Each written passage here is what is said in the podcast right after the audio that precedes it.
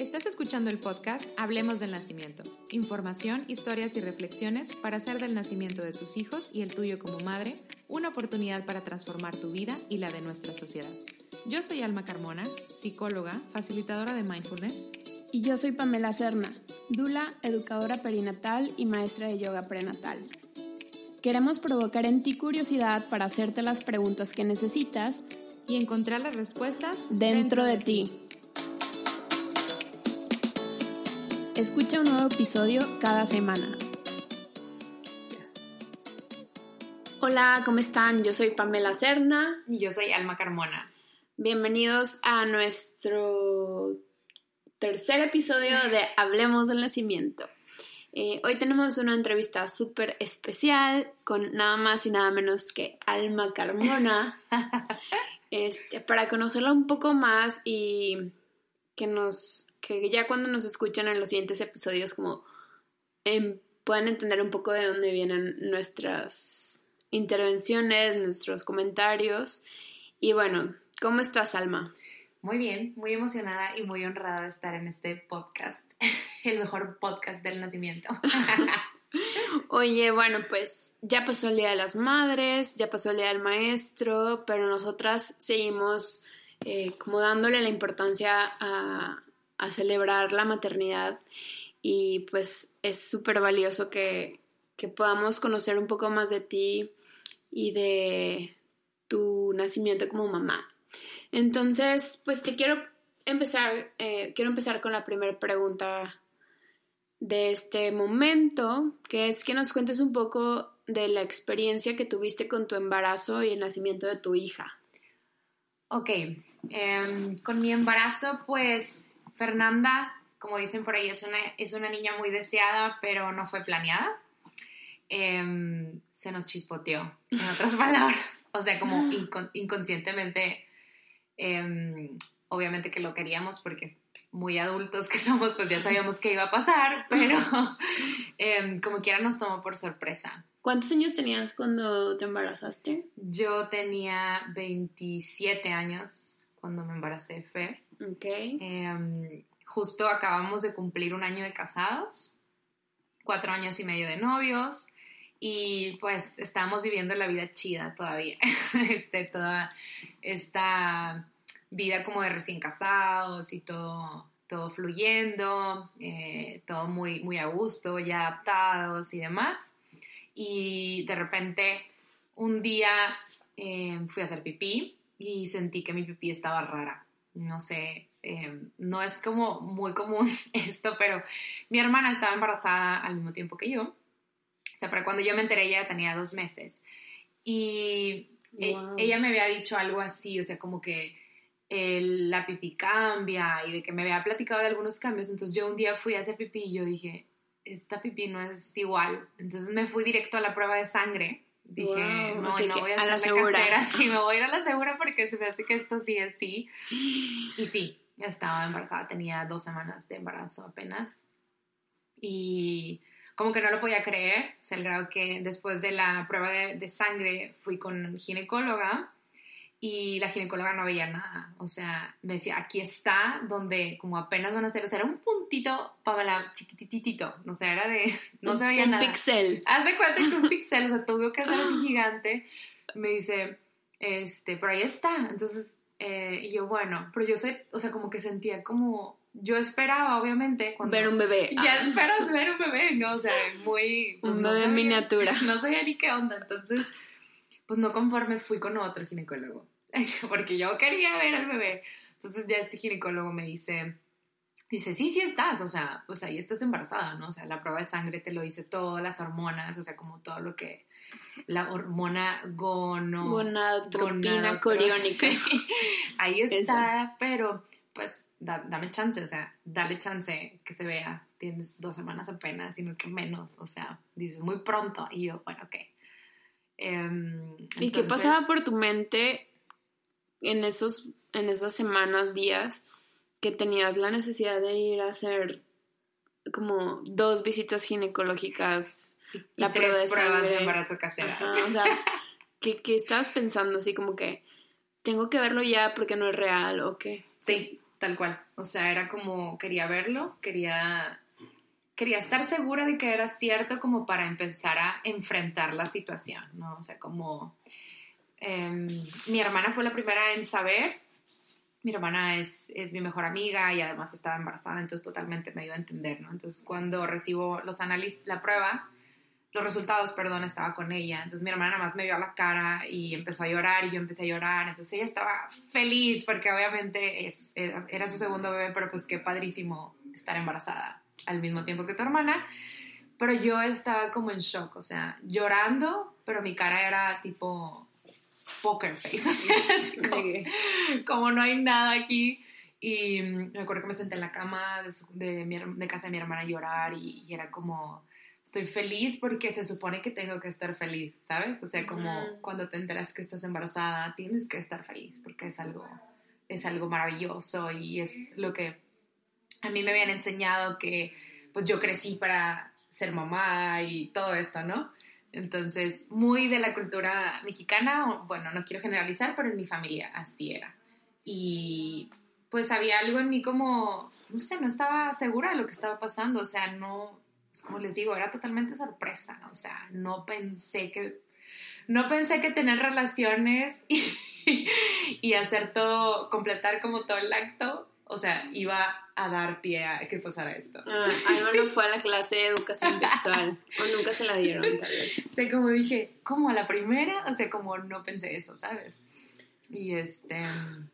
Entonces tenía mucho miedo, definitivamente tenía mucho miedo y de alguna forma estaba buscando que, que las pruebas, alguna me dijera que no. O sea, como sí, pero no. Entonces luego em, le dije a mi esposo y obviamente tenía que seguir con estas como culturas regias. Si me está escuchando de otro lugar por aquí y no vives aquí en Monterrey, por Monterrey, también es como muy muy común, o bueno, en ese entonces, como esta parte de decirle a tu esposo, a tu pareja, de alguna forma como especial y bla, bla, bla. Entonces, mm, pues, sí. bueno, hice todo el ritual. ¿Qué hiciste? ¿Cómo fue tu forma eh, especial? Em, digo, fue algo como muy, no sé, yo me fui a comprar unos Converse porque me gustan mucho esos tenis y me imaginaba como los Converse de mi bebé, fuera niño o niña, lo que sea, y los puse como en una cajita. Y Em, llegué a casa y yo traía la cajita y mi esposo, ay, a ver, ¿ahora qué recogiste? Porque tengo una historial de recoger perros, gatos y, ah. y pájaros y demás. Y yo, no, no, o sea, ahora no recogí nada. Eh, pero bueno, ten, ten la caja. Entonces, mi esposo fue así como, ¿qué, qué es esto? mi esposo no es un hombre muy común, así es que, como que, ¿qué es esto? yo de que unos Converse, o sea, unos zapatitos de bebé, no sé qué. Y yo así con como toda la expectativa de película, ¿no? De que mi esposo se va a levantar emocionadísimo, va a decir de que, en serio, mi amor, te amo, me encanta estar embarazados, o sea, padrísimo. Y fue como, ok, ah, ok. Y volteó a ver su computadora otra vez. Y yo así de que, ¿qué está pasando? Entonces, em, totalmente entendible, claro. O sea, pues para él también era una sorpresa y, nada estaba pasando en su cuerpo. Entonces era como, aparte que no es como lo común en él, o sea, como expresarse de esa forma. Entonces, claro, ahí empecé con él, hice como un drama enorme. Quiero, quiero no voy a ni negar ni afirmar que, así era yo, pero quiero decir que eran las hormonas del embarazo que ya estaban floreciendo, sí.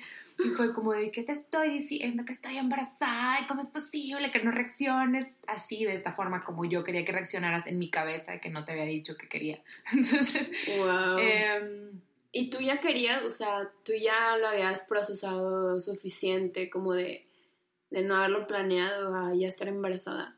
No, no, definitivamente no. Y creo que como el, mi, mi expectativa de que él reaccionara de esta forma, yo quería que él, como él me ayudara a mí a yo poder como aterrizar todo esto que estaba pasando. O sea, como, como, yo decía, si él reacciona bien, entonces todo va a estar bien, ¿no? O sea, como... Pero obviamente que, pues no, no reaccionó como bien, entre comillas, porque reaccionó como él tenía que reaccionar en ese momento, ¿no? Pero no ayudó, definitivamente, o sea, no me ayudó porque el trabajo que tenía que hacer, o sea, era un trabajo personal, o sea, en sentido de, de entender qué era lo que estaba pasando, qué era lo que, que, yo quería que sucediera, porque también Em, ahorita con este tema del aborto y demás, pues quiero que sepan que en mi, en mi familia esto no es bien visto, el aborto no es una opción. Yo crecí con que hay muchas otras opciones, pero el aborto no es una opción, entonces es como algo que... Sí, ni siquiera pasaba por tu cabeza esa posibilidad. exactamente, entonces era como... Y... Ya vas a tener un bebé. Exacto, y aparte porque ya estás casada, tienes una estabilidad económica, una estabilidad emocional, tienes una casa, entonces no hay como una razón válida para mi familia, eh, no quiero hablar por todo el mundo, pero este, como para decir no quiero tener este bebé. Sí, es lo que sigue en la vida de una pareja casada. Padrísimo, o sea, estás joven y tienen un año de casados ya, o sea, ya vivieron suficiente, ya los dos se fueron al extranjero, regresaron, etc. Y es como que es lo que sigue, Alma, o sea, todo el mundo te dice que es lo que sigue, pero, o sea, algo entre mí era como, no es tiempo, o sea, yo no lo decidí, y, vaya que yo planeo todo, Pamela, tú me conoces. Sí. O sea, pero mi hija llegó al mundo como desde que ese momento fue como a sacudir todo, porque yo planeo todo, o sea, planeo hasta cuándo voy a planear. Entonces, ella, el hecho de que ella llegara así fue como, mamá, ahí te voy, agárrate donde puedas. Adiós, planes de alma. Porque yo voy a sacudir tu mundo y es como de aquí en adelante no puedes planear por mí, porque soy un individuo totalmente diferente a ti. Bueno, entonces, después de un tiempo de, muchas náuseas, tuve demasiadas náuseas, jamás vomité, pero tuve demasiadas náuseas y era como una forma, según mi dula, era como una forma de mi cuerpo, todavía no estaba seguro de si quería em, estar embarazado o no, o sea, como esta parte de mantener el producto. Incluso tuve un pequeño desprendimiento, que sé que es algo como muy común, no tuve como un sangrado, pero se veían los ecos como un desprendimiento, a lo cual mi ginecóloga de ese tiempo me dio este, hormonas que me hicieron sentir todavía peor y tenía demasiadas náuseas, o sea, yo no podía, no podía comer, bajé demasiado de peso y en todo este inter era como una lucha, ¿no? O sea, como de qué horrible, aparte estar embarazada es horrible, me siento súper mal y yo me sentía muy bien y qué está pasando, no quiero ir ni a trabajar ni nada. Y y literal, o sea, hubo momentos en donde yo le reclamaba a mi esposo, o sea, decirle, es que tú no sabes lo que yo estoy viviendo, o sea, me siento tan mal, tú me embarazaste, tú tienes la culpa, tú, o sea, como este enojo de lo que estaba sucediendo.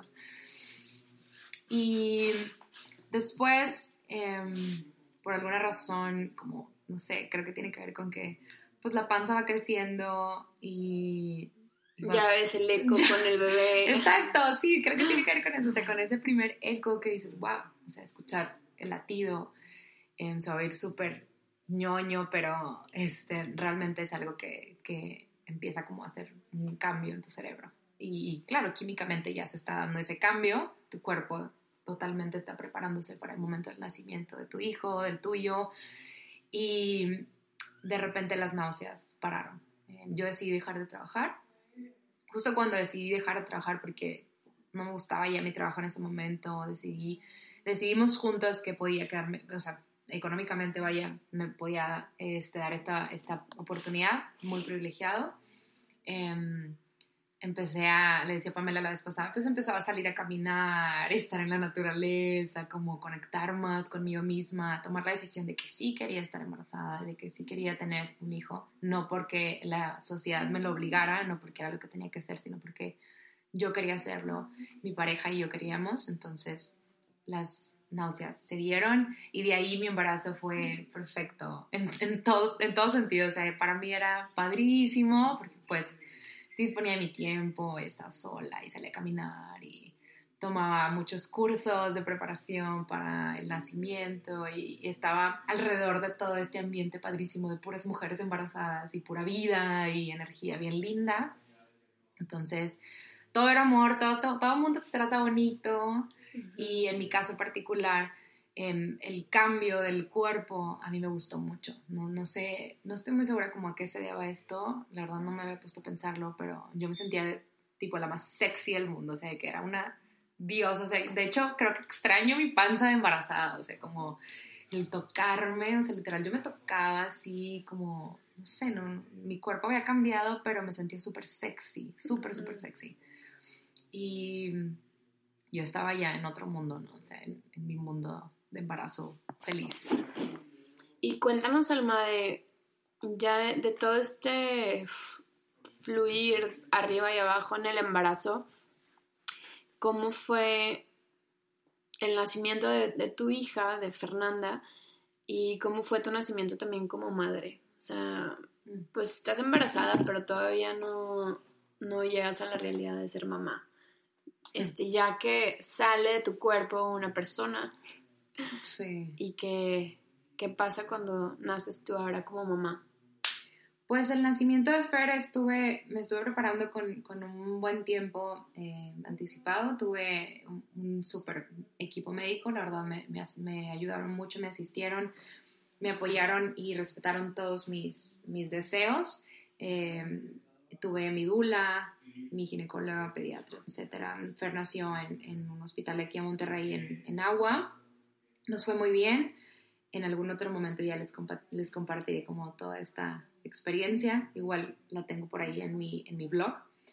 Y, y el parto, pues, el nacimiento de Fer, más bien, o sea, ella hizo su jale, o sea, ella totalmente hizo su trabajo. O sea, la verdad es que estoy súper orgullosa de mi hija que, que mm, eh, decidió que querían hacer de esta manera y, yo podía como hablar con ella y creo que ella estaba más segura que yo de lo que estaba pasando. O sea, yo nomás como me dejaba llevar Um, y ella solita hizo todo, o sea, bueno, claro, yo dejándome llevar hice mi parte y ella haciendo la suya.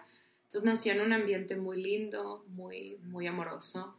Um, las personas que estaban ahí eran las personas que mi esposo y yo decidimos que queríamos que estuvieran ahí acompañándonos. Entonces cuando ella nace, pues, ¿qué te puedo decir?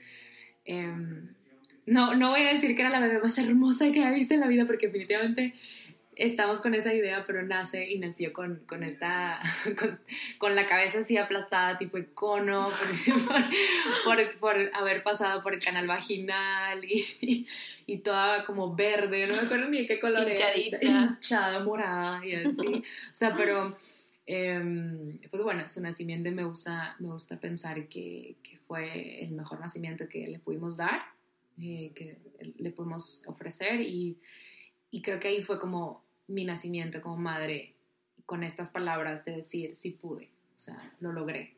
Um, creo que no, no, y, y, lo dije varias veces en esos momentos, en ese mes que nació, dije, no, nunca creí que yo podría ser capaz de hacer algo así. O sea, de, de parir de esta forma tan como salvaje, tan natural al mismo tiempo, tan eh, libre y, y sin, sin, tanto tapujo y sin tanto como el deber ser y dejarme, sí, o sea, como dejarme caer totalmente y confiar en mi cuerpo, que jamás pensé que tuviera tanta fortaleza, o sea, la verdad es que sí, definitivamente hubo momentos donde dije que Dios, no voy a poder con esto, pero el pasar por todo eso fue como, wow, sí, sí puedo, o sea, sí puedo y, y, y sí pude, ¿no? Y, y ahí fue cuando comencé con, con, esta transformación, que me gusta hablar de esto, de la transformación de mi vida como mujer a ser mujer y madre. Y con este momento tan fuerte como dio parte aguas a, a mi transformación, porque apenas fue el comienzo. Eh, ahorita que decías como de, de ir, o sea, de ir como pariendo sin tapujos, me, me llegó esta idea a la cabeza de de cuando estás en trabajo de parto, que empiezas con ropa o tu pijama y lo te vas quitando el pantalón y lo te vas quitando los calzones y la blusa y te vale y luego ya estás encuerada sí, y vas como liberándote para dar camino, ¿no? Entonces es como, como una analogía de no solo quitarte la ropa que te estorba, sino quitar también los pensamientos como de esto de que no, o sea, no creo que vaya a poder o o no, mi cuerpo no está hecho para esto, o sea, como son pensamientos que también nos vamos quitando, o de que yo no, yo no, yo no voy a ser mamá porque yo no estoy lista todavía, ¿no? Que a lo mejor eso te pasó a ti con este embarazo este, sorpresivo, y a mí también, que luego ya les contaré, pero es como, pues me quito esa idea de que no estaba lista y estoy lista. Pero bueno, y quisiera preguntarte un poco más porque no sé si realmente para todas, más bien como sé que no va para todas, el momento del nacimiento es el momento, o sea, el nacimiento del bebé o de la bebé es tu momento de nacimiento como madre, o sea, como mm, mm. cuáles emociones, o sea, cuál, cuál fue tu experiencia emocional este, y los retos a los que te enfrentaste, no solo en el nacimiento, sino yo creo que te, o sea, por lo que te conozco y hemos platicado antes, o sea, de los retos emocionales, sobre todo después, que a lo mejor son cuando ya nos caen más 20 de que somos mamás. Entonces, cuéntame Bienvenida. Tus, retos.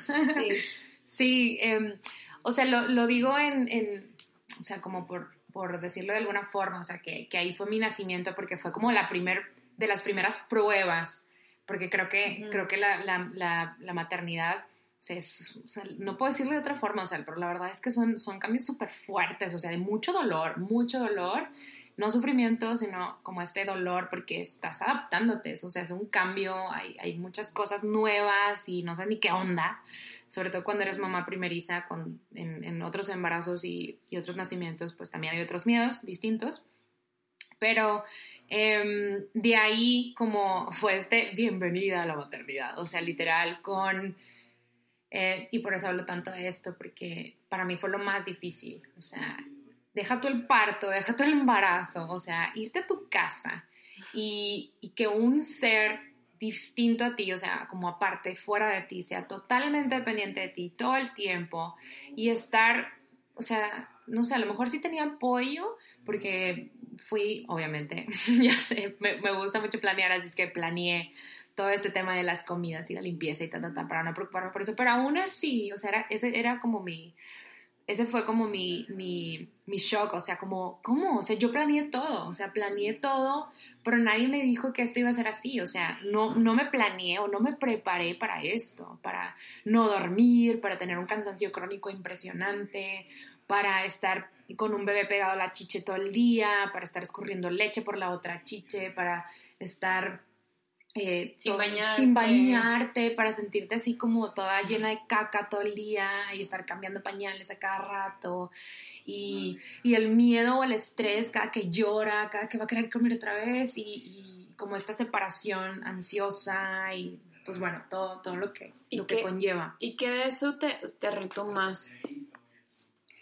Para mí mi, mi reto más grande fue la lactancia y no al principio, la verdad es que soy muy afortunada de que no fue dolorosa para mí, o sea, como, como algunas otras personas me, me tocó acompañar y que era muy doloroso, muy incómodo, etc. Pero la lactancia para mí fue muy demandante. Eh, o sea, creo que en mi caso particular Em, yo usaba mucho el pecho con Fernanda para todo, o sea, no nada más para alimentarla, sino todo este tema de que también es consuelo, también es compañía, también es calmante. calmante, bla, bla, bla. Entonces, eh, llegó un punto en el que esto me sobrepasó muchísimo. O sea, em, yo no aprendí otras formas de calmar a mi hija, de entretener a mi hija, de, de darle consuelo, de, estar con ella, sino era con el pecho, que al principio fue muy hermoso, pero luego llegó un punto en el donde alma mujer estaba como, ya estoy harta de esto. Entonces, eh, para mí eso fue lo más retador, como que el arriba y abajo de la lactancia, cada vez esta alma mujer me pedía más, me pedía más, y mi hija me pedía más también, entonces creo que, no, no, sé si me estoy como explicando porque yo lo entiendo, pero ahorita tú me, me, me dices, Pamela, si estoy como confundiendo. Pero era como em, el tema de, de que me, me, entregué mucho, o sea, con la lactancia, me entregué mucho a mi maternidad y me, me entregué tanto que me sentí perdida un tiempo. Me sentí, me sentí sola, me sentí que ya no era la misma de antes, pero sentí, vaya, y no tanto el miedo a que ya no era la misma de antes, sino sentí que nunca iba a regresar. O sea, como ya me perdí para siempre. Y luego, ¿qué, qué pudiste encontrar para salir de, de ese pequeño, como, no sé, globo de encierro, de soledad, como tú dices, como de ese círculo de, de demanda excesiva, no sé, no sé ni cómo llamarlo. Sí, sí. Em, la verdad es que em, la comunicación que tuve en ese tiempo con mi pareja fue algo que me ayudó mucho, que es, uno de mis principales pilares en mi red de apoyo. Y él lo notaba también, o sea, obviamente que con mi relación con él también esto se vio afectado, entonces fue una conversación con él que él me dijo como, mm, voy a decir en otras palabras, y por no ventanearlo tanto, ¿verdad? Pero fue algo así como, como pues, ya, ya no eres la misma, o sea, sí, ya no eres la misma, no vas a ser nunca la misma, pero, pero ¿qué podemos hacer ahorita? O sea, es como, o te vas a quedar ahí toda la vida, ¿no? O sea, como em, esta parte también de, de, yo quiero estar contigo otra vez, o sea, em, no sé si tú quieras estar contigo otra vez, o sea, como de, de buscar de buscarte, o sea, literal. Entonces eh, inicié un camino de reconocerme a mí misma, porque yo ya no me conocía.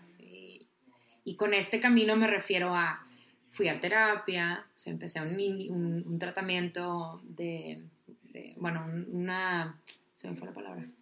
Inicié con un proceso de terapia, eh, inicié con empecé a ir a, grupos, bueno, ya iba a un grupo de apoyo a la lactancia, pero empecé a verlo desde otra forma, o sea, como para, ya no nada más desde el apoyo, sino empezar realmente a hablar de lo que me estaba sucediendo.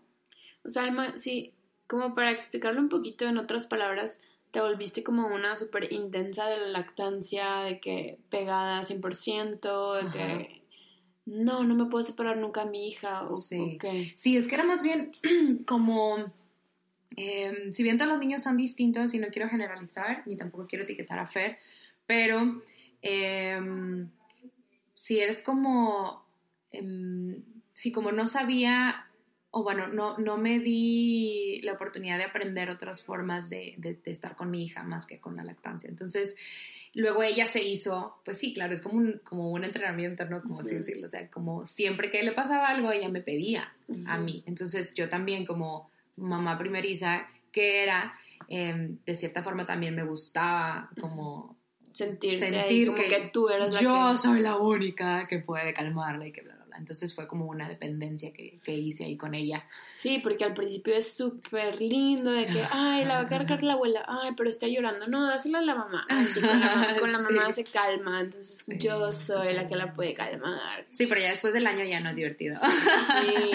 después como, por favor, alguien que la calme. porque... exacto. Y cuesta, claro, pues, o sea, Fernanda, o sea, digo, no quiero decir de que ni, ni, yo ni ella, o sea, sino que simplemente esto nos acostumbramos y pues para ella era totalmente entendible que pues no estuviera acostumbrada a que alguien más la cargara porque yo nunca lo permití, o sea, era como apenas lloraba y era como, no, quiere, quiere estar conmigo. Y aparte por, por todo el tema de todo lo que yo leía demasiado, o sea, yo leía muchísimo, entonces yo me casé con todo esto de que de que la lactancia materna y que los hijos tienen que estar con la mamá siempre, la mamá los tienes que cargar porque eh, es normal, o sea, necesitan olerla para estar tranquilos. Y sí, o sea, estoy totalmente de acuerdo con todo esto, pero va a llegar un punto en donde tu bebé, él solito incluso, te lo va pidiendo, o sea, él también tiene que hacer como su, su no, no quiero decir tiene, o sea, pero ellos también buscan el, el hacer el apego con su papá, el hacer apego con las abuelas, el hacer apego con con, con otras personas, parte de la tribu, parte de la familia. Y también o sea, es como, pues a costa de la salud mental de la mamá, pues creo que ahí ya se vuelve como más peligroso que cualquier otra cosa, ¿no? Es como si te pide tanto, tanto y tú le das, y le das y le das, pero te estás volviendo medio Exacto. loca, por decirlo de una forma muy común. Este, pues no sé, luego, ¿qué pasa con esa relación mamá-bebé? Pero mm. bueno, ya ese es como otro tema que hablaremos profundamente en otro podcast. Porque ya llevamos 28 minutos. Sí, pero la salud mental definitivamente es lo más importante. Sí, o sea, a costa de la salud mental de mamá, pues hay que cuestionar. Y bueno, este, platicando, o sea, sí, justo creo que sí, eso ha sido como de las cosas más retadoras que me has compartido antes. Entonces, este, también sabiendo que se van presentando retos en toda la maternidad, en toda la vida de un niño y, o niña con mamá. Pero bueno, ahorita estamos enfocándonos en como esta primera etapa del nacimiento. Y, y llegando hacia otra pregunta, este, ¿cómo describirías ya con tu experiencia tu filosofía, tu filosofía respecto al nacimiento de, de los bebés? O sea, después de todo lo que tú aprendiste, leíste, ¿qué, qué, a, qué, conclusión has llegado? Ay, pues me, me siento muy orgullosa de mí misma de, haber llegado a la conclusión de, que, em, y ahorita tú lo mencionaste, o sea, creo que lo que le dé salud mental a la mamá, o o sea, lo que, lo que la mamá, eh, y bueno, a veces también es una decisión de pareja, em, sea lo que les dé esta paz mental, esta calma, lo que, lo que ellos consideren es lo que yo creo que, que pues, es seguir ese instinto, ¿no? Claro. Em, por supuesto, estoy muy a favor de, de, poder informarnos, de que la información esté ahí, por eso estamos haciendo este podcast, no sé, como de, de poder ofrecer información para que tomen sus decisiones ya, ya una vez que, que se informaron, pero siempre como siguiendo su, su, instinto y que su decisión sea suya. O sea, al final ustedes deciden cómo quieren que sea este nacimiento y con quién, quién esté ahí, quién los apoya, quién no está ahí, etc. Y digo muy orgullosa porque, o sea, en mi primer año, obviamente, intenciando, pues esto era otra. O sea, yo, yo te hubiera dicho otra cosa, definitivamente. Sí. Sí, sí lo creo. y, y bueno, este, Alma de profesión es psicóloga y bueno, sé, ahorita tiene su proyecto de Alma de Colibrí, que pueden buscar en Facebook, en Instagram y en su página también, colibrí.com, sí. Este, y bueno, ya como en tu vida, no, no, sé cómo formularte pronto, pero me la voy a inventar así. Dale. Este, siendo mamá y queriendo tener como un desarrollo profesional también que te da vida y que te llena y que te apasiona, ¿cuáles son los retos que encuentras en juntar esta alma de colibrí y mm. esta alma mamá de Fer? ¿Cuáles son los retos? qué interesante, no me lo había, no me lo había preguntado, pero creo que, mm, no sé, no sé cómo decirlo, pero definitivamente es el hecho de que a veces mi alma mujer como si se quisiera separar y como quisiera irse a otro lado olvidándose de que también es mamá. O sea, eso me pasa seguido. Yo le digo a Pam que me encanta mi trabajo y podría trabajar todo el día, literal. Y, y a veces como calmar esta alma muy, de repente se pone como muy ansiosa y que quiere avanzar demasiado rápido, es, lo, es, es de mis principales retos. Y, y, gracias, bueno, digo gracias a mi hija porque, porque es de las principales cosas que ella me enseña, ¿no? O sea, como de bajar el ritmo, de, de ir un poco más lento, de respetar tiempos, de, de, sí caminar, o sea, ir a tu ritmo, pero un ritmo que puedas sostener toda la carrera. Entonces, eh, creo que eh, me gusta que me estoy dando cuenta que mis principales retos en la vida pues son de los principales aprendizajes que me da mi hija. Wow, casi lloro. de verdad. Porque las conozco a las dos. Mm.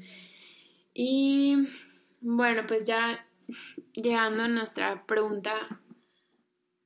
Bueno, no sé si es la, la pregunta final. Sí. Este, ¿qué consejos puedes darle a, las mujeres, a las familias, a los hombres que nos escuchan, este, suponiendo que sí nos piden consejos, porque si no quieren tomarlos, pues no los tienen Pueden que tomar. apagar el podcast de una vez, pueden ponerle stop. Sí. Mm, ¿Qué consejos te darías a ti, alma de colibrí?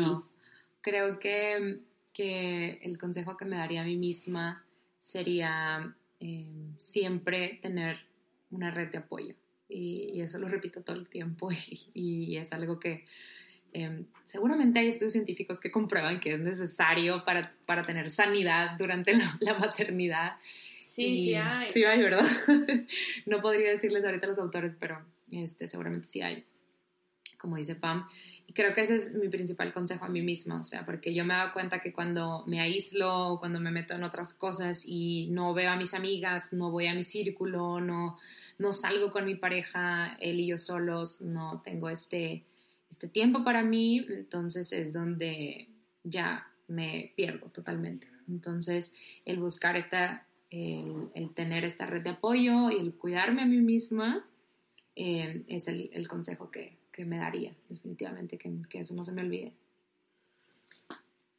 Pues creo que a final de cuentas, aunque te lo des a ti misma, creo que el camino que, que has llevado de tu maternidad desde que nació Fer. Afortunadamente, pues nunca has, estado sin red de apoyo. Mm. Que pues hablas desde el momento en el que supiste que estabas embarazada, que estaba tu hermana contigo. Mm. Y, y creo que gracias también a que estaban ellos y que pues, toda la gente que estaba contigo, pues puedes estar aquí también. Sin embargo, pues es también bien válido y creo que todas nos hemos sentido solas aunque tengamos a toda esta gente que nos ama o que nos entiende o que nos ofrece ayuda. Entonces, pues es como un trabajo como de, de también cuidarnos a nosotras mismas como nuestra primer persona de apoyo somos nosotras mismas, ¿no? Sí. Este, y algo que, que, que, me acordé ahorita que te escuchaba es que sí, justo este mundo nos, nos dice que nosotras solas podemos todo, o sea, como la modernidad y la liberación de las mujeres, desde que sí, yo soy súper poderosa, pero antes había mucha más comunidad, antes se criaba entre familias extendidas, o sea, todos juntos, eh, abuelas eh, o vivían todos en la misma casa, no sé, cosas que ya no son tan comunes por, no sé, diferentes razones, pero sí es, sí buscamos, o sea, el mundo es tan individual que también queremos llevar la maternidad tan individual, pero es demasiada carga a veces para algunas mujeres que, que nos, nos genera más problemas querer hacerlo todas solas. Y pues es algo que hemos estado escuchando repetitivamente con las entrevistas que hacemos, que buscar gente que te acompañe, que te escuche, que te cepille el pelo o cualquier cosa que hagan por ti y que te haga sentir que no estás sola. Y bueno, Alma, y llegando a nuestra pregunta del sello de, este podcast, es ¿por qué crees que importa la, forma en que nacemos para nosotras como mamás, pero también para todos los bebés que van llegando al mundo? Um, creo que en esta pregunta la mayoría responde en torno al nacimiento de los bebés y me gustaría si me lo permites, enfocarme más en el nacimiento de, la madre. Claro, es tu podcast. Entonces, em, creo que es un momento tan transformador si lo permitimos. Y no hablo nada más del momento del nacimiento de tu hijo, o sea, no hablo nada más del parto, sino tu nacimiento como madre. Y, en, en, la medida de que, de que te permitas explorar y con mucha curiosidad todo esto, Em, este, el cambio, todo esto que, está pasando, puede ser algo muy transformador, puedes descubrir cosas un tanto oscuras, un tanto que tal vez no hayas visto, que dan un poco de miedo, pero también puedes encontrar partes de ti, o más bien puedes encontrar que tú misma, o sea, que tú, todo tu ser, eres impresionante, o sea, eres tan perfecta, tan maravillosa. Así es que creo que darnos la oportunidad de, observarnos en esta transformación es, una oportunidad muy grande para todos y por ende para la sociedad también. Wow, me, encantó esta respuesta, Alma, no me la esperaba, pero creo que engloba como una de las razones por las que hacemos este podcast, porque creemos también que, que para nosotras las mujeres eh, dar, darnos a luz o parirnos a nosotras mismas con el nacimiento de nuestros hijos tiene un potencial gigantesco para, para, para transformarnos a nosotras, para reconocernos, para eh, resignificar nuestro ser mujer, para descubrir tal vez quiénes somos verdaderamente.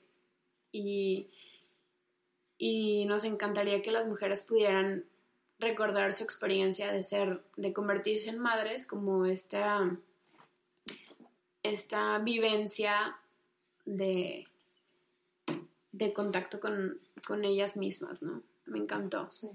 Y pues creo que nos queda corto siempre el tiempo. Eh, después podemos hacer un especial para que nos cuentes el parto de Fer. Sería algo súper interesante escuchar. Y a lo mejor también hablar después también sobre la crianza, como desde tus experiencias. Pero bueno, poco a poco vamos a ir compartiendo más temas y les agradecemos muchísimo que nos hayan escuchado y muchas gracias Alma por abrir y compartirnos todo esto que hay dentro de ti. Gracias Pamela, gracias a todos por estar aquí, me dio mucho gusto compartir con ustedes. Nos escuchamos la próxima semana. Nos vemos, bye.